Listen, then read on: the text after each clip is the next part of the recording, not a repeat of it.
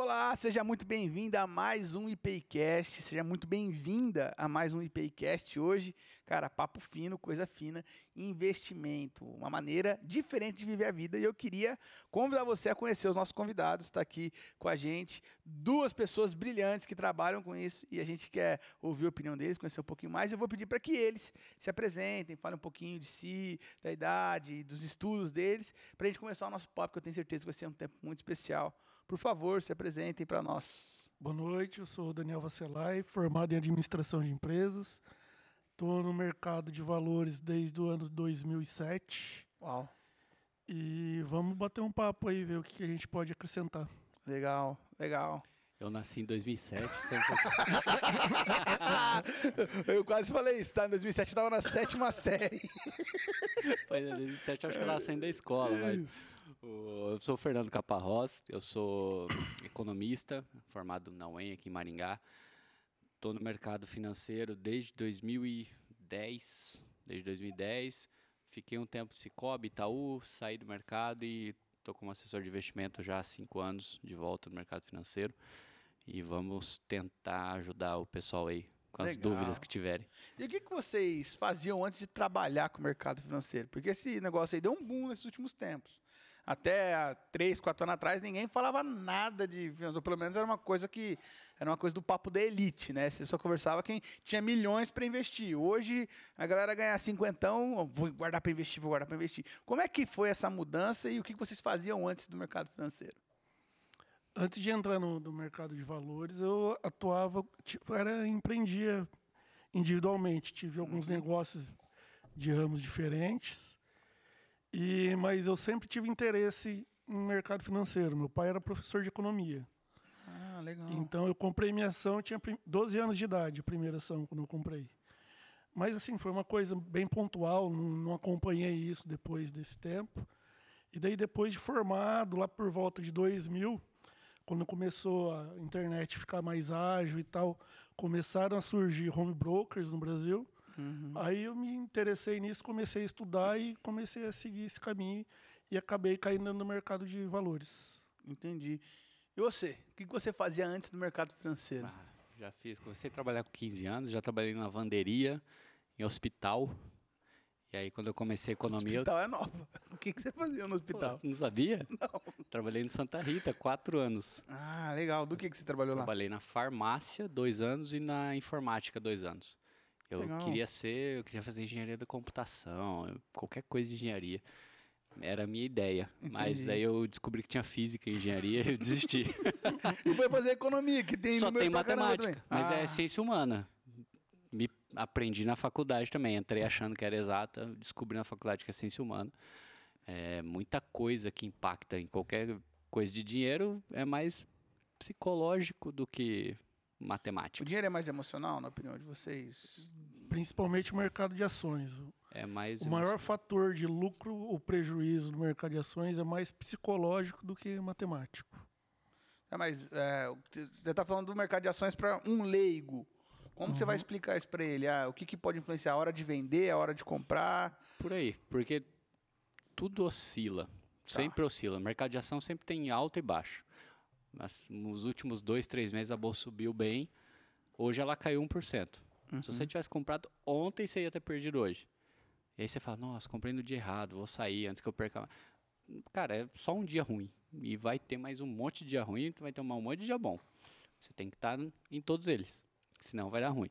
E é tudo psicológico que a gente fala porque, igual na administração de casa, tem consumismo, tem o cara que gasta com um monte de coisa que não devia, a mulher que gasta com um monte de coisa que não devia, podia economizar um pouco nisso, naquilo, para ter uma, uma vida um pouco mais tranquila, uhum. e acaba gastando um monte. Isso é emocional, não é nada lógico e prático, não tem matemática nisso. Entendi. Tem mais psicologia do que matemática. Entendi. Você, vocês lidam elaborando tipo estratégias? Como é que é o trabalho de vocês na prática? Bom, nosso trabalho na prática é sentar, conversar com o investidor, entender o perfil dele e os objetivos que ele tem. Quando você chama alguém de investidor, você deixou o cara rico uns 40% a mais, já, né? Já, você acabei de ganhar assim, um monte. o, cara, o cara chegava, vou investir 5 contas. Chegava, não, chamou é um investidor, investidor, é, investidor. é 25, já triplicou o dinheiro do cara, que triplicou o dinheiro do cara, aí o cara se sentiu muito melhor. E aí a gente conversando, a gente entende qual que é o, o perfil da pessoa. Aham. Aquilo que é sempre dito, ah, conservador, moderado, agressivo. Mas dentro desse, desse perfil, a gente também tem procura entender o psicológico da pessoa, ver como às vezes ela se diz agressiva, mas o, o comportamento dela não condiz com esse tipo de perfil. Entendi. E a gente vai entendendo isso ao longo do tempo e, e busca orientar os investimentos de acordo com esse perfil e com o objetivo que ela tem para aquele investimento que ela está fazendo. Entendi. É, o, o ponto principal do serviço de assessor é entender, e é, é a parte mais difícil, porque a primeira pergunta que eu costumo fazer para as pessoas é qual que é o teu objetivo? Por que, que você está querendo guardar dinheiro e por que você precisa da minha ajuda? A pessoa gagueja uns 30 segundos no mínimo. Pá, nunca pensei por que, que eu estou guardando dinheiro. Todo mundo só pensa, ah, eu tenho que guardar dinheiro, porque eu ouvi falar, porque está na moda, igual você comentou, né? Mas todo mundo guarda, por que, que eu não guardo? E só que depende do teu objetivo. Você pode estar guardando dinheiro para tua filha fazer faculdade daqui 18 anos. É um objetivo de longo prazo. Você pode estar guardando dinheiro para trocar de carro ano que vem. Você pode estar guardando dinheiro para viajar para Disney. Você pode para qualquer coisa, para ir para praia com a família. Uhum. São objetivos diferentes que vão demandar produtos financeiros diferentes, que tem que correr riscos diferentes, porque se a gente está, por exemplo, falando sobre uma viagem internacional, dá para a gente começar a guardar em dólar hoje, não importa se o dólar subir ou cair, você vai continuar com o teu capital protegido, mas vai variar bastante, só que a gente já está garantindo o teu dólar da tua viagem daqui a um ano. Agora, se você vai fazer uma viagem nacional, eu não tenho para que pôr em dólar. Ou se tua filha vai fazer faculdade aqui, para que, que vai ter exposição cambial? Não faz sentido. Então tem que entender os objetivos que você tem, que ninguém sabe, e a gente tentar achar os objetivos. Eu ia fazer uma pergunta, não precisa de um psicólogo na equipe lá, não? Pois é. pra fazer assim, Cara. é, é quase um mapa astral, um psicólogo, um astrólogo. é. a gente pode é? correr atrás. Olha, de acordo com o teu signo e com a tua Isso. idade, você É, deve investir no tá CDB. época- a gente tá nessa época do ano, né? Júpiter tá chegando ali. Mas e por onde começar? Eu acho que é essa pergunta que eu acho que fica muito na cabeça da, da meninada que eu lido. Porque eles começam a trabalhar, começam a ganhar o primeiro salário, e aí, como pastor prudente que sou, né? Eu falo para eles assim, ó, encontre uma, uma maneira de guardar dinheiro, não gaste todo o dinheiro que você ganhe, é, encontre uma coisa legal. Alguns, quando já estão pensando em namoro, etc., a gente já tem algumas coisas meio, meio sus, já, ó, pensa em festa de casamento, pensa na compra de um imóvel, porque essas coisas ajudam muito a vida a dois ali na frente, mas também tem outras formas. Mas por onde começa? O que, que a gente precisa falar pra galera assim, tipo, mano, ó, primeira coisa é isso aqui. O que, que, que vocês falariam pra mim? Bom, na igreja tem que falar a primeira coisa é o dízimo, né? Devo- Pode ser, obrigado, obrigado. Não, vamos, vamos falar sério da nossa parte aqui. É, cara, primeira coisa, independente, não dá para você começar a guardar dinheiro se você não consegue pagar suas contas. Então, tem um pouco de um mito. Tem um monte de gente que fala na internet, ah, você economiza aqui do cafezinho, você vai economizar no mês X reais, e aí você vai ter tanto no. Se você fizer essa conta, ela existe, beleza, mas É igual aquela história, se você tivesse economizado o dinheiro da cerveja, você tinha uma Ferrari. Só que quem não toma cerveja não tem a Ferrari também, entendeu? Uhum, Não é É. só o não se privar de algum prazer, entendi. entendeu? É você fazer o planejamento do teu gasto, cara anda Se- na Ferrari triste também não dá. se permitindo, se permitindo os prazeres que a, que a vida O cara, o cara não vai. dar um brinde, É, né? cara, eu vou, eu vou brindar o quê quando eu comprar a Ferrari? Ah, vou brindar. Exato, assim, mas assim, não é, não é só o guardar Cristal. dinheiro por guardar dinheiro. Você Sim. tem que ter. Aqui, o, o dinheiro é a maior forma de recompensa que a gente tem na vida. É, um- Sim. é a forma direta de recompensa. Então, se você falar para um jovem, ó, você tem que guardar todo o teu dinheiro, não pode gastar. Para que ficar enchendo o colchão de dinheiro? Sim. Você tem que guardar o dinheiro de acordo com tua- os teus gastos, mas se permitindo alguns prazeres, mas pensando nesse futuro. E e É. como é que faz, por exemplo, para equilibrar? Porque daí a molecada, por exemplo, tá na moda também, além do investimento. A molecada compra aqueles tenisão, tá ligado? De, Pá. mano, nunca tive. mas aqueles tênis, uns tênis de dois contos. Exato. E, e sem brincadeira nenhum. Dois contos. Celular de oito, computador de 10, 15. É, Depende, aí- depende da renda que ele tem, né? Se ele ganha uma renda de 10 pau comprar um tênis de dois, é uma coisa.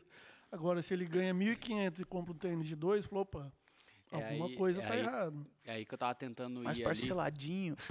Então, é aí que eu tava tentando ir naquela hora de primeiro você tem que ajustar a tua conta Tá. de acordo com o que você ganha. Não adianta ganhar 1.500 reais, um salário de uma pessoa que acabou de entrar no mercado, um salário mínimo ali, 1.100, mais um vale, alguma coisinha, 1.500 reais, e comprar um tênis de dois, pô, dá pra parcelar em 10 de 200. Mas ele já pôs quase 20% do salário dele amarrado por 10 meses. E aí, mês que vem saiu o iPhone 15, eu acho que vai sair, né, por, por aí. Pô, já tem que trocar meu telefone porque o meu iPhone 13, 14 já não aguenta mais. Essa não é tem uma jeito. questão psicológica do uso do dinheiro, entendeu? Não tem Você jeito. está comprando uma coisa muito cara pro teu poder de, de compra Padrão de vida. para agradar quem? Para agradar você ou agra- se, se impor pros Aquele, outros? aquele ditado da pobreza é verdade, na opinião de vocês? Que o cúmulo da pobreza é quando você gasta um dinheiro que você não tem para agradar quem você não conhece por um tempo que você não, não convive com as pessoas. Então, tipo assim. Bah. Porque é, geralmente a gente compra uns negócios, né? E a gente fala assim, ah, o cúmulo da pobreza é esse. Cara, eu compro coisas com dinheiro que eu não tenho, contando que eu vou ganhar esse dinheiro, para agradar a gente que eu não gosto, e eu nem convivo com essas pessoas direito. Então, mas tipo assim, mas quando eu chegar perto delas, eu quero mostrar, ó. Ah, é. Pô, a gente já foi. A gente, você comentou sobre a molecada que anda, que é mais nova e tal. Uhum. A gente já foi adolescente também, a gente já teve nosso primeiro emprego. Sabe que. Ah, é legal, a gente quer ter as coisas mais legais, Existe da moda e tal. né, pessoal? Existe uma realização nisso que vai mais psicológico, pro psicológico do que financeiro. Mas assim, se o cara consegue desde novo guardar alguma coisa, tem um negócio que ele vai ter, que eu já não tenho mais isso para trabalhar para mim, que é o juro composto, velho. Se a gente guarda 100 reais hoje, 100 reais amanhã, 100 reais no outro mês, no primeiro mês 100 reais vai render um. No segundo mês não vai render sobre 100, vai render sobre 101. Uhum. Depois rende sobre 101 e 10 centavos, sobre 101 e 25 centavos.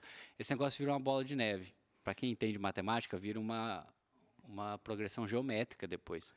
Tem uma continha que eu posso depois fazer até a gente acabar, que eu tento fazer aqui no celular rapidinho, que se o cara guarda entre os 20 e o 30 e 30 anos um valor mensal, e eu guardo dos 20 ao 30, e você guarda dos 30 aos 50, e nós dois nos aposentamos aos 60 anos. Eu só guardei dos 20 ao 30, você dos 30 aos 50. No dia da aposentadoria eu vou ter mais dinheiro que você. Pô, mas eu guardei por 20 anos, o mesmo valor que você só guardou por 10. Mas os outros 30 anos que o dinheiro ficou rendendo, vale mais do que os 20 anos que você ficou colocando e só ficou 10 no final rendendo. É um absurdo a diferença, parece que não faz sentido, mas é o poder do dinheiro lá parado trabalhando por O você. investimento tem muito a ver com prudência? Pelo que você está falando, investimento tem a ver com prudência. Tipo assim, eu começar a minha vida, eu sempre ver minha vida com um jeito que, assim, não vou ser maluco, não vou é, ser tão arriscado, mas eu vou é, ter ali um jeito, uma maneira, uma forma de me controlar. O dinheiro tem muito a ver com isso? Tem, dentro disso que o Fernando estava falando, também outra coisa que conta a favor do cara que começa a guardar dinheiro cedo, mesmo sendo pouca coisa, se você pegar em valor numérico, pode ser pequeno, ele já vai ter a disciplina de guardar o dinheiro. Aí o que, que vai acontecer? Ah, ele ganhava 1.500, ele ganhava 100 reais. Guardava. Aí ele começou a ganhar dois mil reais. Então ele, em vez de ele pegar, daí ele guardava aquele 100, ele pega metade desses 500 a mais do que ele começou, que ele começou a ganhar. Ele já começa a guardar 350.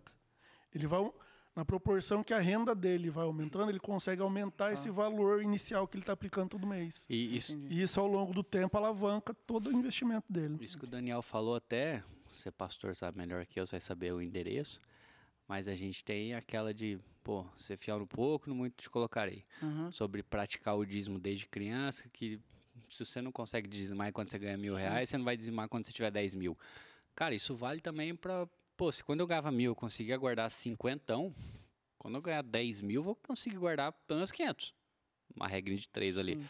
Então, eu, eu ter essa prática vai ser diferente, porque... Mas sabia que eu sempre falo, quando a galera vem me perguntar sobre dízimos, né? Porque sempre existe essa mística do dízimo, da questão maldosa, ah, os pastores são maldosos, interesseiros, etc. Primeiro, eu louvo a Deus porque aqui é bem sério e transparente a respeito da arrecadação. Mas eu sempre falo assim, cara, se você não conseguir é, fazer o dízimo, você vai ter grandes dificuldades financeiras na sua vida. Porque se você não conseguir saber o que é 10% do seu salário e contribuir com isso num espaço. Porque na igreja o cara quer ajuda para tudo, o cara quer ajuda pro casamento. Cara... Aí na hora de contribuir financeiramente, o cara não quer contribuir. É uma coisa. Tipo assim, a gente sabe quando o cara tá bem emocionalmente, quando o cara tá bem no casamento, com educação de filhos, a gente sabe tudo da vida do cara. Aí o cara, não, mas eu não, não posso confiar de não ter dinheiro. Pra mim, isso é Meu bolso não mexe. Isso. Mas é a parte mais sensível do nosso corpo, né? O bolso. Exato. Mexe meus filhos, mas não mexe meu bolso. Tem muito disso. Mas assim, é. Indo do que o Daniel falou de, e do que a gente falou sobre ser psicológico, esse, esse fato, cara, o, o menino que ganha 1.500, que a gente deu exemplo, compra um tênis uhum. de 2.000, quando ele ganhar 15 mil reais, ele vai estar tá gastando com Porsche. Assim, Sim. ele nunca vai estar tá ganhando um dinheiro e vivendo dentro daquela realidade que aquele dinheiro pode proporcionar. Pô, mas é que é muito pouco, meus amigos todos. Mas, cara, é assim. A né? realidade é outra, né? É, a gente tem entre nós muita gente que ganha mais, muita gente que ganha muito menos. Tá. Eu não preciso viver na, no parâmetro deles ali. Eu tenho que viver dentro do meu parâmetro. E, e, e o quanto, e por exemplo, é, é, histórias são histórias de vida e tem histórias diferentes. A gente tem gente que conseguiu guardar com pouco e começou cedo, e teve gente que. Histórias diferentes. Eu comecei a trabalhar muito cedo e tive que contribuir muito com a minha casa. E ok. O quanto eu estou num momento irreversível para começar a guardar dinheiro agora. Nunca é tarde. Nunca é tarde. Legal. Eu não imaginava isso, porque você estava falando o contrário. Mas é que. A expectativa a... tem que ser equilibrada. É que o tempo já não. Para quem demora muito, o tempo não joga tanto a favor, entendeu? Entendi. É, se for nós três aqui, você vai ter aquele negócio do juro composto trabalhando para você mais tempo Entendi. do que eu. E eu vou ter mais tempo que o Daniel para chegar nos 60 para se aposentar. Vamos pôr que nosso objetivo é se aposentar agora, aos 60. Para todo mundo se aposentar com a mesma idade, eu tenho que guardar muito mais grana todo mês do que vocês. É, se o Dani, se a gente quer, pô, com 60 anos eu quero ter um milhão de reais, vamos partir do zero. Vou falar qualquer número aqui sem nenhuma calculadora. Você precisa guardar 500, eu preciso guardar 1.500, o Daniel precisa guardar uns 4 mil por mês. Ah, mas por que essa diferença? Porque ele é muito mais velho que nós dois. E eu sou mais velho que você, entendeu? Então, a gente, Bem eu... mais velho que eu, por favor. Deve Bem ser mais... uns cinco aninhos, é cinco aninhos só. Uh, mas e, e, como que a gente faz para orientar as pessoas um, um começo? O que, que vocês fazem? Tipo de cartilha básica, assim, ó. Isso aqui é legal de você, de você saber sempre. Tipo assim. O começo. Quanto você gasta todo mês? É. Tem que saber isso. O que, que você precisa gastar de fato todo mês? É, tem duas coisas que, assim, primeiro passo. Cara, eu quero começar a investir. Tá, você tem que fazer duas coisas na tua cabeça. Primeiro, quanto você ganha quanto você gasta. Fazer essas duas contas. Você ganha mais do que você gasta, não dá para você uhum. guardar nada. É óbvio, mas tem que ser dito. E, e depois disso, fazer uma reserva de emergência. Que é para quê? Você guardar. Muitos dizem, pô, três meses, seis meses, um ano do que você ganha, do que você gasta, perdão.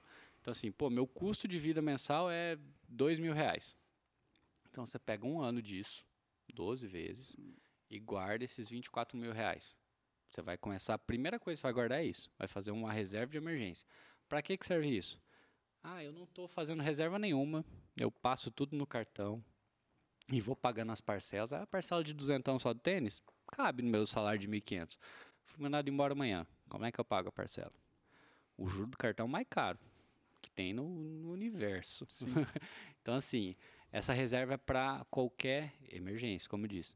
Então, perdi o emprego, bati o carro, preciso pagar o seguro fiquei lá. Doente. Fiquei doente. Pô, eu sou autônomo e só ganho por produção. Então, fiquei doente uma semana, não ganhei nada.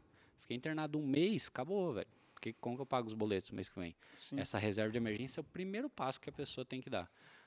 Dá para ir fazendo a reserva? Ai, Fernando, a reserva ela acaba não rendendo tanto. Dá para ir fazendo a reserva outras coisas? Dá, mas primeiro passo seria esse. E aí você vai ter um negócio que vai, vai te pagar o juro do mercado ali, não vai te pagar um absurdo de rendimento, tá. mas ele está disponível para você sacar a qualquer momento. Qualquer dor de barriga que é, acontecer. Essa, essa é a cartilha inicial para hoje. Eu assim, acho que é. Hoje em dia, vou começar, estou sonhando qualquer coisa, tipo, já fiz, fiz, um projeto de vida longo, vou, vou casar, casei. Primeira coisa a fazer é juntar o, a reserva. E aí, guarda a reserva para os dois. Os dois. Uhum. Nosso Entendi. custo de vida agora, que eu gastava dois morando com meus pais, agora eu casado, eu e a esposa com aluguel, contas e tal, a tudo. gente gasta três e meio, quatro. Tá. A gente guarda esses quatro vezes 12 seria muito conservador. Vezes três meses, seis meses ali já é um prazo. Pô, seis meses dá para você se recolocar no, no mercado É, de É, também trabalho. depende muito do tranquilo. tipo de emprego que cada pessoa tem. Tem emprego que permite a pessoa ficar mais tranquila com essa questão de, de reserva. Funcionário público, por exemplo. O risco dele perder emprego é baixíssimo. Sim. Então ele precisa ter uma reserva de emergência, mas talvez não precise ser tão grande quanto um cara que trabalha autônomo, por exemplo. Cara, é, é muito legal porque mesmo tendo algumas regras específicas, né, algumas regras meio SUSE, é uma coisa meio artesanal, né? Depende muito É. do perfil da pessoa. Então eu não posso falar, ah, segue essa cartilha que você vai ter um Cara, investimento não legal. Dá, Não. não dá. Vamos usar um exemplo aqui de uma pessoa que é muito conhecida e a carteira dele é muito boa, que é o Primo Rico lá. Todo mundo já ouviu falar dele. O cara Uhum. fala em investimento, ele ouviu falar do Primo Rico. Ele tem o projeto dele lá que ele divide em quatro partes iguais e aquele é o negócio, o jeito dele investir é aquele. Cara, eu tenho clientes que nesses cinco anos que eu tô caminhando com assessoria, não aguenta a volatilidade com a carteira daquela atrás. A carteira dele tem exposição a dólar. Pô, o dólar, desde que a gente começou a ter a eleição do ano passado, cara, variou pra caramba. Ele foi pra 5,60, 5,80, tá 4,70 hoje. Aí pensa, teu, tua ação da Apple, É, Ele tinha Bitcoin também, né? ah, s- é, tinha criptoativo também. Então, tua ação da Apple, que subiu 2, 3, 10% que seja, ela subiu em dólar 10%, mas o dólar caiu 20, 30%. Então, você está perdendo dinheiro. E aí você fala, cara, mas eu não queria perder. Você está seguindo uma, uma carteira de alguém que aguenta risco. Se você não aguenta, você não tem que seguir aquilo. Então, não existe cartilha, cara. Depende de cada um. O, o perigo, tem vários, igual o Primo Rico, tem vários youtubers aí que É. postam estratégias que são legais desde que seja para o perfil de pessoa certa. Entendeu? Não, não é porque serve para o Primo Rico que vai servir para todo mundo. E às vezes não serve para você hoje, daqui a um tempo vai servir. Você já vai ter num, tá num patamar que aquele tipo de estratégia enquadra para você. E o quanto, por exemplo, a ganância? Eu costumo dizer que a ambição é diferente de ganância, né? A ambição é eu quero melhorar de vida. Eu quero ir dando passos pequenos para ir construindo uma vida melhor. Então, ah, eu moro num apartamento de 50 metros quadrados, quero mudar para um apartamento de 100 metros quadrados daqui a 10 anos. Ponto. Uhum. Aí, é, isso eu chamo de ambição, porque é uma coisa mais Saudável. tranquila, programada, etc. A ganância, tipo, não, eu quero mudar para um apartamento de 150 metros quadrados em três anos, em dois anos. Que eu acho que é essa coisa mais agressiva a todo custo e eu quero crescer em todas as áreas ao mesmo tempo. E o quanto a ganância ajuda ou atrapalha na hora de investir? Só atrapalha. cara, assim. A, a eu- ganância faz você entrar em todo o produto da moda. Você entra no Bitcoin quando ele está no topo, porque está todo mundo entrando. Você entra Porque na bolsa amigo- depois que a bolsa subiu. Teu amigo que entrou há três meses atrás ganhou já 30%. Então ele pôs 100 mil, ele ganhou 30 mil reais em três Uhum. meses e fala, cara, é isso que eu preciso. Aí você põe o dinheiro só porque você nem sabe o que é um Bitcoin. Aí eu Você ponho. só fica pulando um lado pro Aí outro, que você é o que tá põe, moda, que é você- o que vai te fazer ficar rico mês que vem. Você põe 100 mil, a hora que cai para 90, aí você saca. Aí, pô, deu errado. Assim, até antes de pular para isso, cara, investimento vai ter três coisas sempre.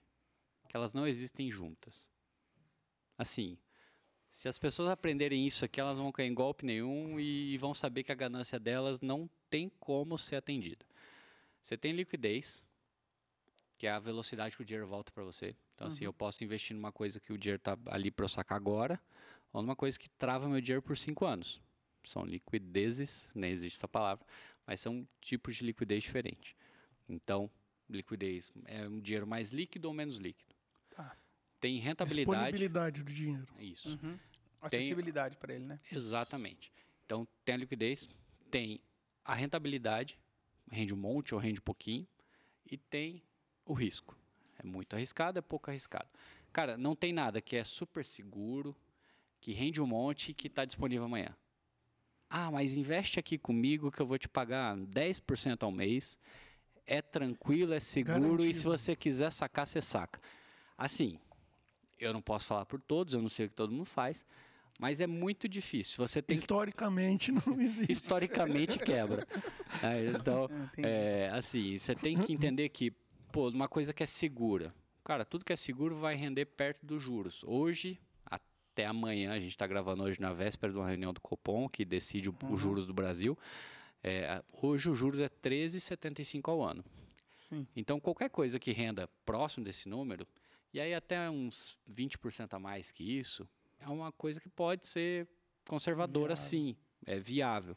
Sim. 30% a mais, ainda você acha um ou outro banco que tem um CDB, que é Sim. renda fixa, que te paga 130 CDI. Ele vai te pagar bastante, vai te dar segurança, mas vai ser um CDB de uns 5 anos. Sim. Então ele come tua liquidez para te dar uma taxa um pouco melhor.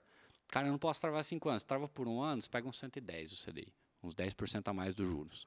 Sim. É, mas assim, não foge muito disso. Se o juro começar a cair, esses rendimentos vão ficar menores também.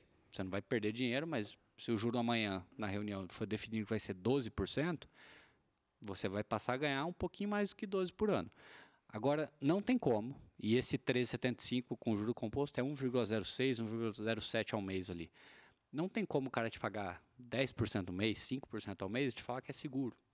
Não existe. Ele vai precisar fazer coisas arriscadas com seu ele vai precisar pra... arriscar teu dinheiro de alguma forma para tentar ganhar esses 5%. Tudo que paga mais do que essa taxa básica que o Fernando estava falando, vai ter que correr algum risco para correr. Vai ter que correr algum risco. E aí a gente fala assim, pô, vamos sair do mercado financeiro, que é uma coisa que muita gente não entende, mas que tem que ser desmistificada, cara. É algo que, assim, muita gente não entende por falta de informação.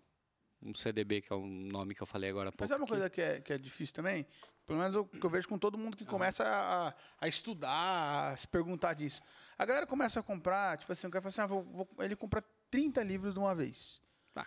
E aí, e os livros, com todo respeito aos, aos, aos irmãos que escrevem aí sobre o mercado financeiro. Cara, o livro parece muito livro de autoajuda. Se você colocar a capa de um livro de autoajuda, um livro de investimento de lado, assim, você fala, cara, é a mesma coisa.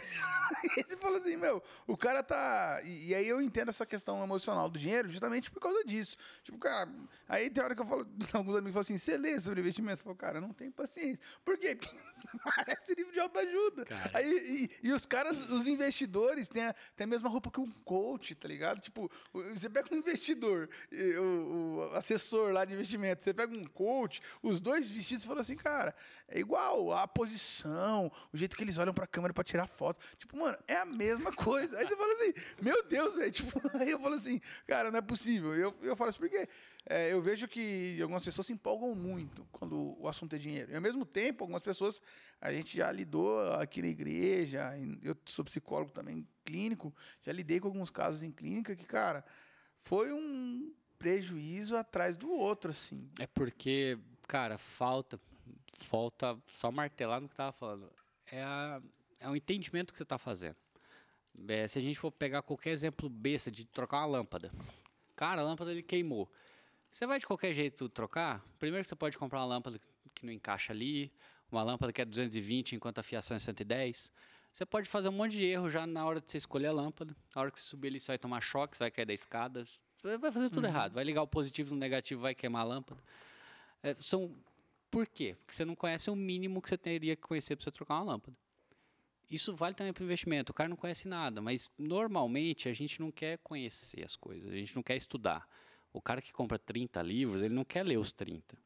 Ele quer comprar os 30, deitar em cima dele, E acordar sabendo tudo. Do, do milagre ali. E pra- aí, hoje em dia, tem um monte de guru de investimento que responde na hora o que você quer. Aí você fala assim, o que que é melhor investir hoje? Cara, você põe isso no Google, você vai achar um vídeo de um youtuber famoso de finanças que vai te falar, cara, agora é muita hora, visualização, né? agora é hora de comprar a ação X. Aí você, cara, achei, eu preciso investir nisso. Só que, meu, você vai comprar ação X, qualquer ação que você comprar, ela vai ter um dia de queda. E geralmente é o dia depois que você compra. é assim, é, e é o dia que você compra, não é o dia que o teu amigo comprou, é o dia que você compra. E aí você compra, ela cai, você já fica assustado. Pô, e aí você pega todo o teu dinheiro e põe direto naquilo ali. Outra coisa que a gente faz no nosso serviço é diversificar. Pô, eu tenho dois mil reais, não dá para diversificar muito. Então a gente começa com a reserva de emergência. Você juntou lá 24 mil que eu dei no exemplo da reserva. A gente vai começar agora a pôr um pouquinho em ação, se você quiser. Pô, você já tem 24 mil que rende renda fixa todo mês. Se eu pôr um milão em, em ações e cair 10%, você perde 100 reais só. Aqueles 24 mil rende mais do que 100 reais no mês. Você fica tranquilo. E- A oscilação e é também pequena. vai entrar em, em outra diversificação ali que o Fernando está falando, que é assim, A reserva de emergência ele está comprando para um objetivo, a ação ele está comprando para outro objetivo, que é de longo prazo. Uhum. Exato. Então tem que ser encaixado sempre esses fatores aí na hora de escolher o investimento, né? Ah, finanças é um assunto sigiloso, porque às vezes eu vejo a galera conversando sobre finanças e conversa como se estivesse falando, tipo assim, de um problema familiar de alguém em volta, sabe? Aí, tipo assim, o cara vai falar sobre. Não, eu tô investindo em tal coisa e começa a falar as mais baixas. Aí você vai. Depois a gente conversa que o fulano chegou. É, é tipo, aí chega Eu alguém tô do devendo lado, pra ele, ele é, não pode saber, né? Isso, não, É não se- sigiloso na medida que você fala de, de números, né? De valores. Ó, eu tô investindo tanto em tal coisa. É, se, mas, eu, se eu tô falando tô investindo em tal coisa, tudo bem. né? Sim, mas a Agora, sensação que eu ah, tenho é que quando você a- vai conversar sobre A minha finanças, reserva de tantos mil reais, a tua. Aí esses valores é uma coisa mais assim, pessoal, mas né? É uma coisa que eu acho estranha. Você vai conversar sobre investimento, às vezes, a galera vai conversar sobre investimento e fala assim: não, ó, nó- nós temos que parar de falar de investimento agora, porque. E tipo assim, e, e é, e é até uma coisa estranha, porque assim, chega às vezes alguém mais, mais pobre numa conversa, né? Você conhece a realidade, aquele. Aquele cunhado que está endividado, aquele primo que nunca guardou dinheiro, sempre gasta de maneira irresponsável e tal. Chega na conversa, você para de falar. Nesse caso é bom ser sigiloso mesmo. E aí, É, e senão aí- ele vai pedir. Senão ele vai pedir emprestado. Não, mas, mas, é, é, mas também pode ser um- um- uma semente para o cara começar a investir, né? E se conscientizar um pouco. Eu acho que a grande pergunta é assim, por que, que existe tanta, tanto milindre quando a gente ainda vai falar de Eu, dinheiro? eu acho que o cientista está querendo falar é assim, em casa é um, meio que um tabu falar de dinheiro. Uhum. A família sentar e conversar, ó, a gente gasta tanto nisso, a gente precisa fazer essa reserva de emergência. Ter essa discussão dentro de casa já é um, um problema que não é muito comum ser feito. Uhum. E seria mais importante essa conversa dentro de casa do que propriamente com os amigos, etc. É, normal, é, o que o Daniel falou tem sentido porque você, você como pastor barra psicólogo, você deve saber que um dos principais problemas de família em casais é financeiro. Porque talvez os dois não conversam a mesma língua sobre finanças. Isso é importante. Aí já fica a dica pro pessoalzinho que quer namorar, casar. Conversem sobre dinheiro antes do casamento também. Mas eu acho que é sigiloso primeiro. Pra gente é totalmente sigiloso a gente abrir o dinheiro de qualquer um. Fernando, você é cliente meu, você fala, Fernando, passa lá com o Lucas, fala que você me atende, porque o Lucas também tem que ir um dinheiro lá e não sabe o que fazer, atende ele lá também. É, isso é o Se sigilo você, profissional. se você falar pro Lucas, sou atendido pelo Fernando, converso com ele, a gente pode seguir a conversa. Eu chegar e falar, ó, eu atendo o Matheus lá, cara, investe comigo também. Isso não pode ser feito. Porque isso é sigilo, regra de Bacen, de CVM e tudo faz mais. tal investimento porque o Matheus fez esse aqui também. Então tem esse sigilo, Entendi. esse sigilo legal que nos Legislação, não né? nos É deixa questão falar sobre o dos psicólogo, outros. Não falo sobre o Exato, é a mesma coisa, é a mesma coisa. Agora, o sigilo nosso e não falar para as outras pessoas, cara, eu acho que isso aí também é alguma barreirinha psicológica, porque você falou o exemplo do cunhado. Normalmente, cara, você já sabe que o cara é um mala ali que pega, teu, que pega o dinheiro de todo mundo e não devolve. É. Se ele sabe que você tem um milhão na conta, ah, você sabe que o próximo mega projeto que ele pôr na cabeça, ele vai pedir para oportunidade você. única aqui. vai- ele vai pedir para você patrocinar. Então você não quer falar perto desse cara.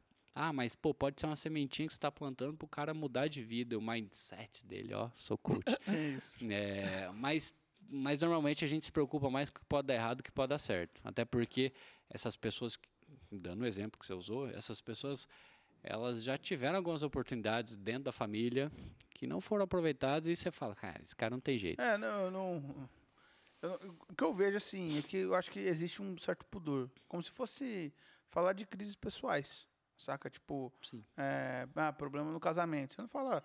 Você conversa com algum- algumas pessoas, mas problemas no casamento às vezes ajudam as pessoas a entender que o casamento não é perfeito. E que mesmo você vai vencer dificuldade. E às vezes a questão do dinheiro, de vez em quando eu percebo assim. Que às vezes... E eu acho muito legal quando é, você começa a ler um pouquinho de investimento, que a maioria dos caras que investiram não deu certo no começo. Sim. Os caras passaram um mau bocado. Então ninguém, Quebraram. é, ninguém começa tipo, é, tanto os caras que são gigantes, né, empreendendo, os empreendedores também são assim, eles tiveram dois, três, quatro negócios que não deram certo, aí depois o cara vai lá e acerta muito bem no, num produto. Então assim, eu acho esse ramo muito legal, mas é uma um papo umas duas horas. Minha pergunta é, para nós encerrarmos aqui, o que que vocês dão de, de conselho ou de provocação para o pessoal que que está chegando, sim, que está começando a vida? O que que Uma- vocês Uma coisa que eu não acho. só para quem está começando a vida, mas está se reinventando, porque às vezes aconteceu alguma coisa, não deu certo, está se reinventando. O que que vocês falariam? A gente falou bastante da psicologia do dinheiro aí, desse. Façam terapia, também acho. é, mas assim, Contratem o Matheus. às vezes o, o economizar, ah, vou economizar, vou guardar um dinheiro, tem um bloqueio que a pessoa já tem, porque não tem aquela resposta imediata de você não enxergar o benefício daqui, de guardar esse dinheiro. Uhum. A pessoa, se ela conseguir internalizar que ela não está guardando, ela está se pagando. O primeiro pagamento, que é esse guardar o dinheiro, é para ela. E está guardando para o futuro dela. Pode facilitar todo esse processo de criar essa reserva de emergência e começar a andar aí no Mudar o caminho. jeito de entender ou guardar De o dinheiro. entender ou guardar Legal, o dinheiro. Legal. Fer, É, cria um boleto, né? Você cria um boleto, assim, pô, primeiro o dinheiro, cara, eu, eu fico... primeiro dinheiro é o dízimo, o segundo dinheiro eu vou mandar para minha corretora para minha É aposentadoria. um negócio, é um negócio que, eu, que às vezes eu fico de cara que no Brasil é um dos poucos lugares no mundo que dá certo consórcio. Porque os caras pagam sem ter, sem segurança nenhuma, mas ele prefere pagar porque ele não tem o controle de guardar o Porque dinheiro. consórcio ele- você paga para porque- o outro guardar o dinheiro para você. Porque no consórcio Exatamente. ele entende, no consórcio ele não tem, ele tem tem obrigação esse- de pagar. é. Se ele parar de pagar no meio, ele vai perder o dinheiro que ele pôs ali. Isso. Então eu sou obrigado a pagar até o final. Até o final. Eu vou pegar um bem que é legal e que a gente entende que o bem é seguro, enfim, que daí entra outro ramo da- de conversa, né? Mas é, eu acho que o que o Daniel falou é essencial. Pô, você quer começar? Cara, vê o que dá para você começar.